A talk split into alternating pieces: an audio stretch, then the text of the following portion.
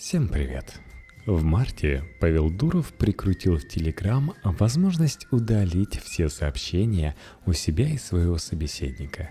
Это решение поставило его в ряд с европейскими законодателями, которые борются за права пользователей свободно распоряжаться данными о себе.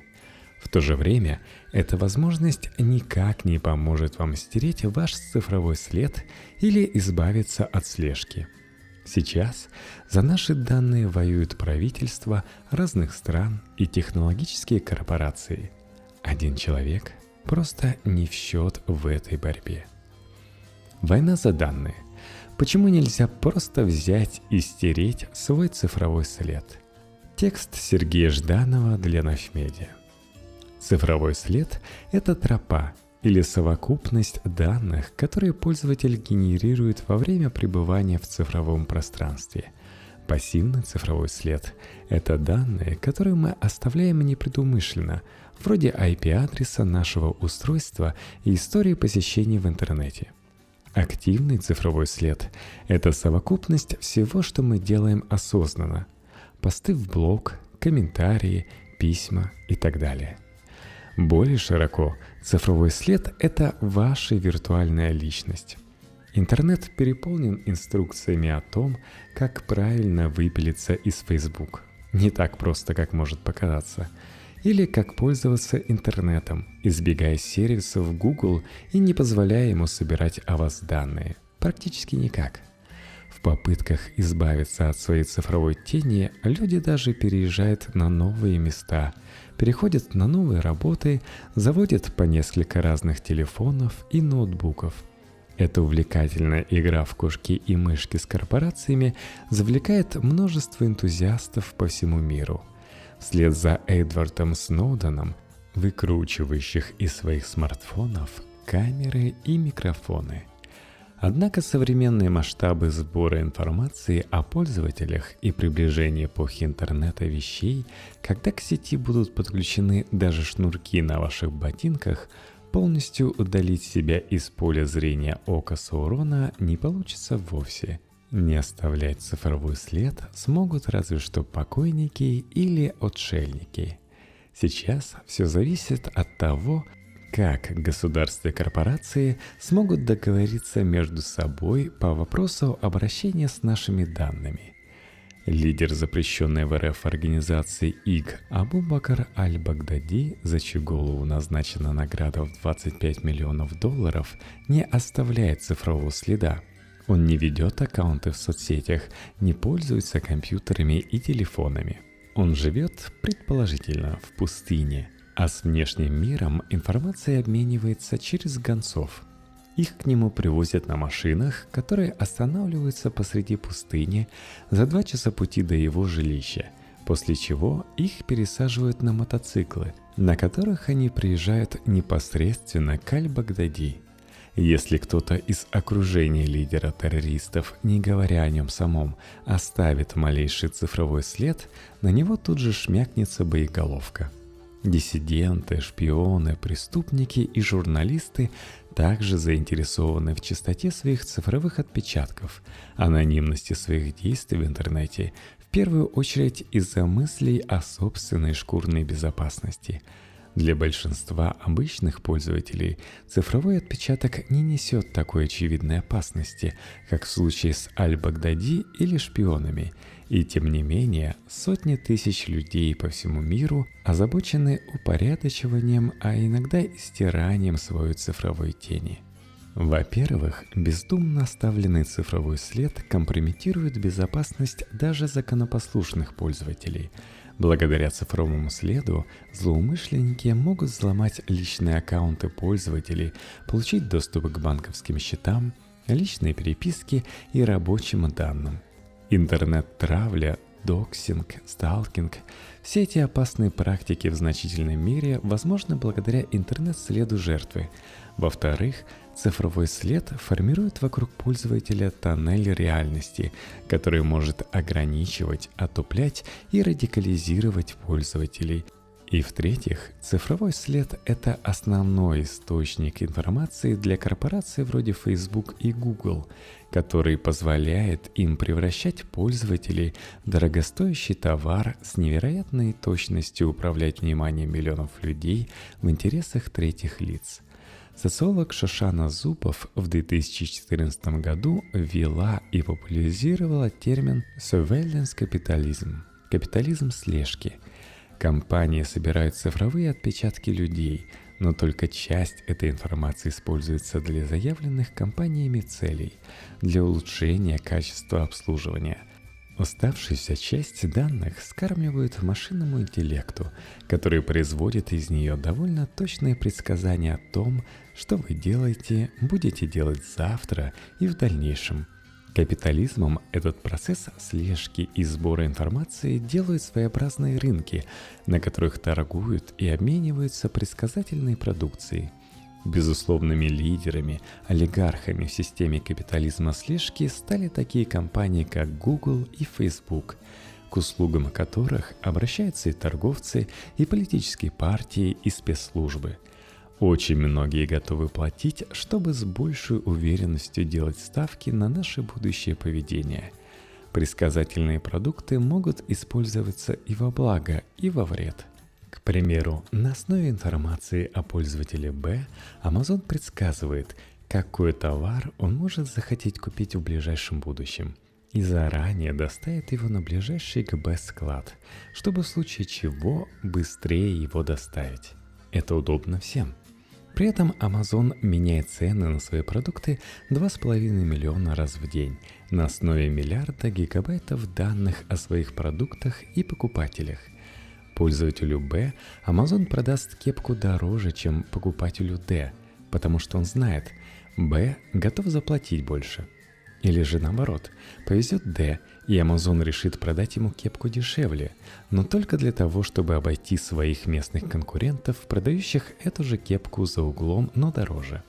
Это, в свою очередь, ведет к неминуемому банкротству конкурентов компании, а также к тому, что покупатель Б из-за своего цифрового следа и из-за монополии Amazon будет всегда платить дороже, чем мог бы – Кроме упомянутых выше гляфов, сбором и торговлей предсказательной продукции занимаются десятки тысяч гораздо более мелких компаний вроде Spokio, White Pages, People Finder, которых принято называть информационными брокерами. Они, в отличие от того же Google и Facebook, часто не предоставляют людям, о которых они собирают информацию, никаких услуг. Более того, если пользователь вдруг захочет удалить информацию о себе с этих ресурсов, это не получится сделать за пару кликов. Процесс удаления может включать в себя отсылку факсов, затяжные телефонные звонки и заполнение бумажных документов. На фоне процветания таких информационных брокеров появились целые сервисы вроде DeleteMe и eBuying, которые всего за 129 долларов в год будут следить за тем, чтобы информация о пользователе не появлялась в списках этих информационных стервятников.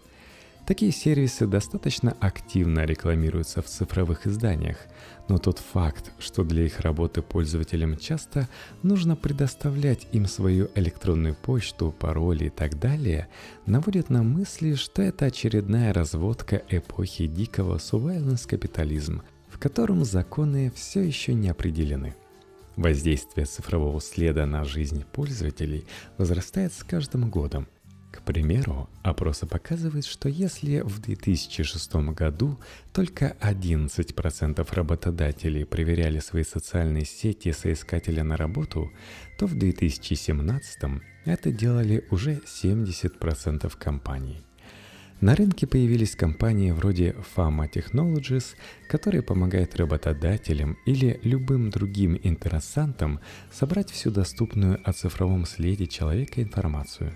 Вместе с тем появились и компании, которые помогают людям и другим фирмам держать свой цифровой след в порядке. Такие компании сканируют поисковые результаты и социальные сети клиентов – и на основе своего анализа выставляет его цифровому следу оценку. вредоносным комментариям, компрометирующим фотографиям на страницах у друзей и другой вредоносной для репутации информации выставляются красные флажки, чтобы их можно было удалить или исправить. И вместе с тем, компании вроде Brand Yourself следят и за тем, чтобы в сети была достаточно позитивной информации о клиенте, без которой цифровой след тоже может стать проблемой. Опросы показывают, что 7 из 10 молодых людей проверяют интернет-профили человека перед тем, как отправиться с ним на свидание. И 40% из них с подозрением относятся к людям, о которых сложно найти информацию в интернете. То, что о вас пишут в интернете другие, пассивный интернет-след. Допустим, у вас произошло тяжелое расставание с партнером – и он стал писать о вас гадости у себя на страничке или в комментариях у друзей. Если у вас не будет достаточно мощного сетевого присутствия, чтобы конкурировать с такой негативной информацией, то на вершину вашего цифрового следа всплывут гадости и негатив, оставленный покинутым партнером, что сходу подмочит вашу репутацию в глазах будущих партнеров или работодателей – в случае с цифровыми следами в бизнесе дела обстоят еще серьезнее. Если вы бизнесмен, 85% ваших клиентов будут доверять онлайн-отзывам о вас так же, как и личным рекомендациям.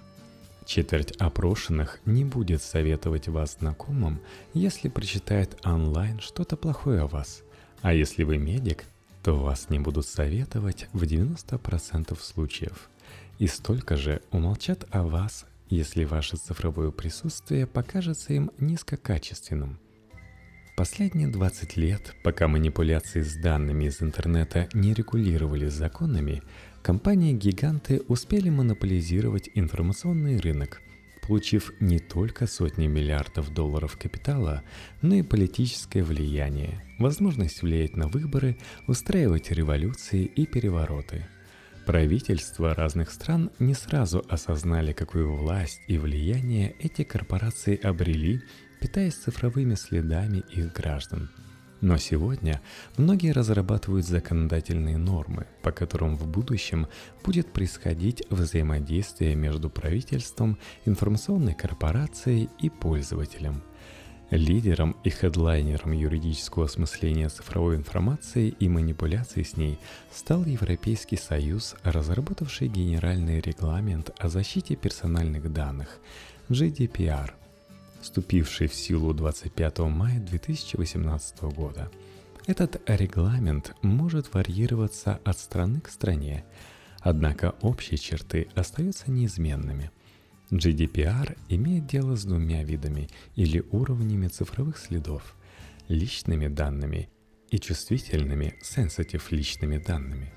Личными данными может считаться любая информация, с помощью которой можно прямо или не прямо идентифицировать человека.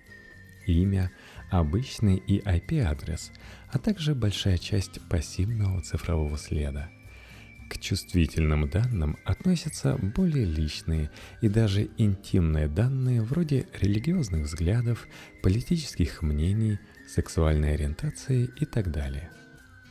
Компании, имеющие дело с личными данными людей, в GDPR называют контролерами или обработчиками и обязуют выполнять предписанные требования – четко обозначать в специальной документации, зачем и как они используют данные пользователей, использовать и хранить минимальное количество данных и обеспечивать конфиденциальность и безопасность. В случае утечки данных компании должны сообщить о ней властям и затронутым ею людям в течение 72 часов – но главное нововведение GDPR касается непосредственно пользователей, за которыми законодательство закрепляет право распоряжаться информацией о себе. Теперь европейцы имеют право потребовать любой компании предоставить все данные о них, которые она собирает и хранит. Раньше такая выписка стоила пользователям 10 евро, и не все компании их предоставляли – а также потребовать, чтобы им объяснили, как и с какой целью эти данные используются. Вместе с принятием свода правил GDPR европейские суды и технологические компании вступили на долгий путь судебных разбирательств, в которых они будут бороться за непосредственную трактовку указанных в регламенте правил. Например, в начале 2019 года французский суд наложил на Google самый пока что большой штраф по GDPR – 57 миллионов долларов – за то, что компания должным образом не проинформировала пользователей о том, как собирает их данные и как эти данные используются для таргетированной рекламы.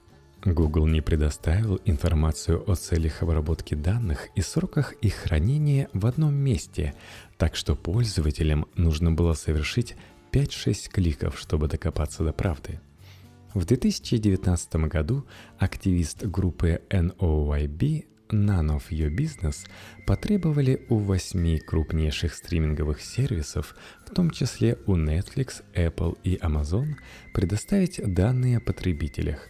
По словам ведущего активиста Макса Шремса, такие сервисы, как Netflix, владеют информацией, с помощью которой легко можно узнать многое о поведении человека или, например, о его политических убеждениях, в зависимости от того, что он смотрит с кем он это смотрит и в какое время суток. Шремс говорит, что в большинстве случаев пользователям предоставили только сырые данные, но никакой информации о том, кто имеет доступ к этим данным. Также компании не предоставили достаточной информации, чтобы пользователи могли разобраться, как и зачем используются их данные, хотя этого и требует закон – Культура согласия распространяется далеко за сферу сексуального. Компании теперь должны получить четкий и вразумительный консент от пользователя на то, чтобы о нем вообще начали собирать данные. Исполнительный директор Джорджтаунского юридического центра по вопросам конфиденциальности и технологии Лара Мой замечает – Выбор пользователя должен быть реальным выбором, и GDPR с этим хорошо справляется. Исходя из регламентом, согласие должно даваться пользователям без давления. Когда компания говорит «принимайте все, что мы делаем с вашими данными» или «не пользуйтесь нашими услугами», это не свободный выбор – Недавно высокопоставленные юристы Европейского Союза пришли к заключению, что если для отказа от сбора данных о себе пользователь должен снять где-то в договоре уже стоящую галочку и не делает этого, то это еще не означает, что он дал свободное согласие или что он достаточно проинформирован. Галочка не дает компании права собирать о нем данные – так называемое право на забвение дает пользователям возможность потребовать у компании удалить данные о них, чтобы очистить свой цифровой след. Это право узаконили еще в 2014 году, когда испанец Марио Костеха через суд заставил Google удалить устаревшую информацию о его банкротстве – суд постановил, что неточная, неадекватная, нерелевантная и избыточная информация должна удаляться по требованию пользователей. Европейский GDPR расширяет это право.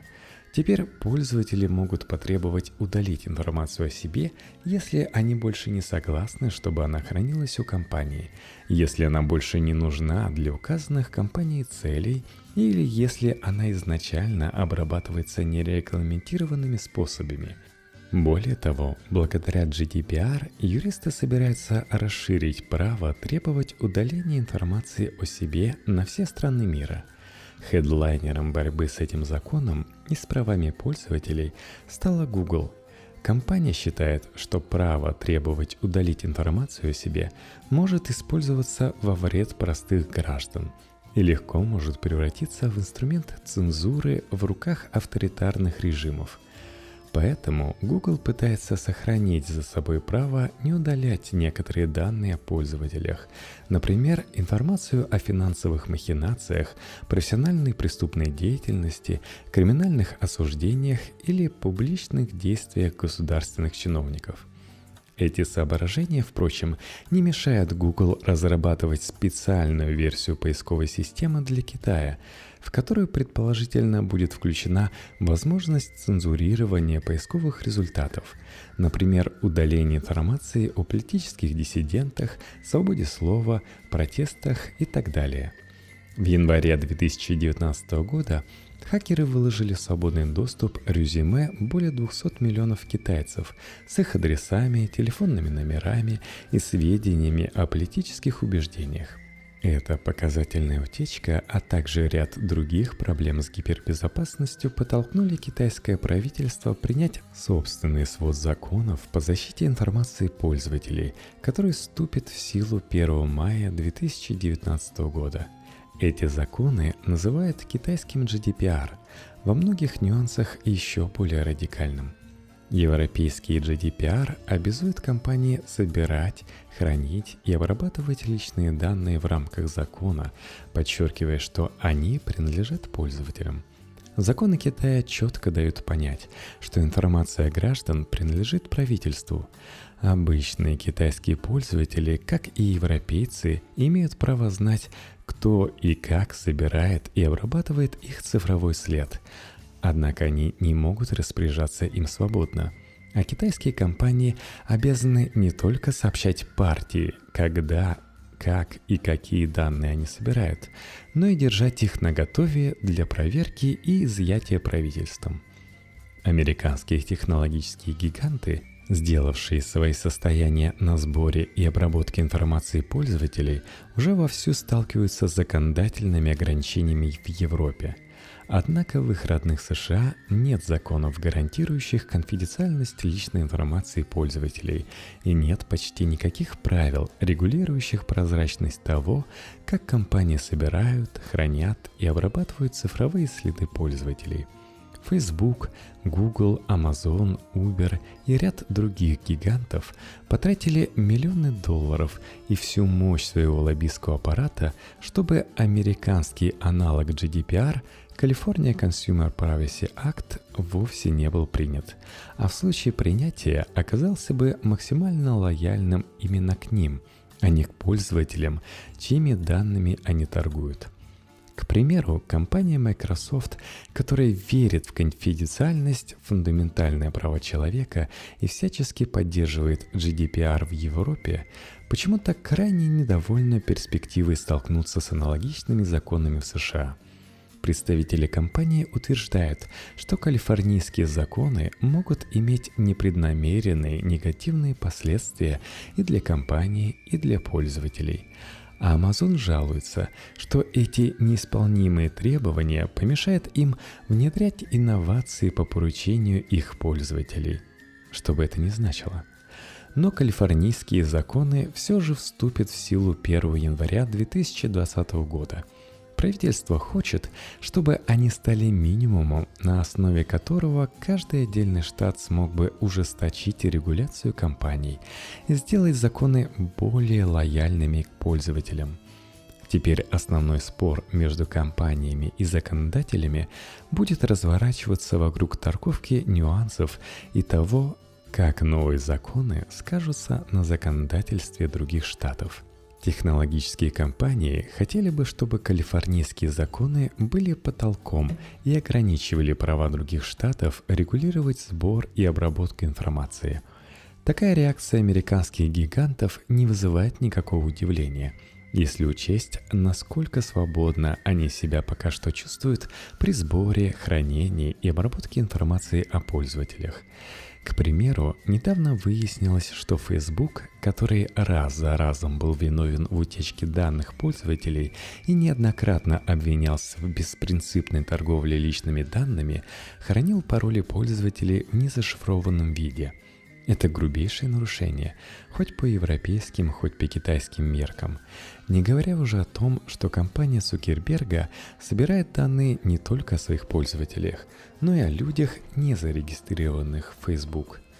В августе 2018 года немецкий пользователь Amazon воспользовался правами, обеспечиваемые GDPR, и потребовал у компании предоставить ему данные о нем – Через несколько месяцев ему прислали ссылку для скачивания архива в 100 мегабайт, в котором он обнаружил более 1700 аудиофайлов с записями голосов незнакомых ему людей.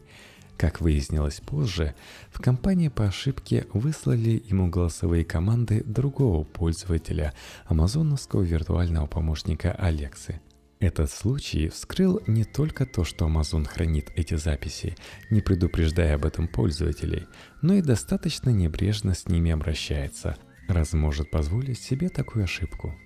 Другой показательный скандал разгорелся вокруг микрофона, спрятанного в одном из устройств производства Google – Компания назвала недоразумением факт продажи устройства для умного дома Nest Guard без предупреждения покупателей о встроенном в него микрофоне.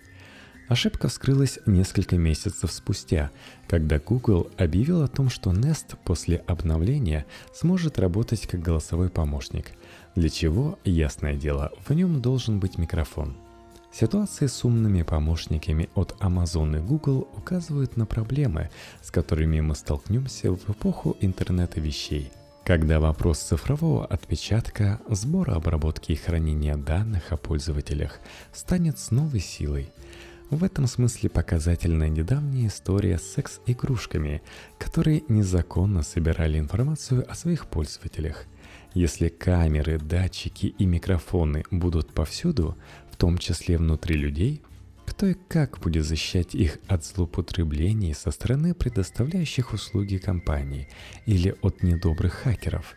Как бы там ни было, на законодательном уровне эпоха прозрачности и тотальности нашего цифрового следа может и должна призывать нас к осознанному потреблению и действиям.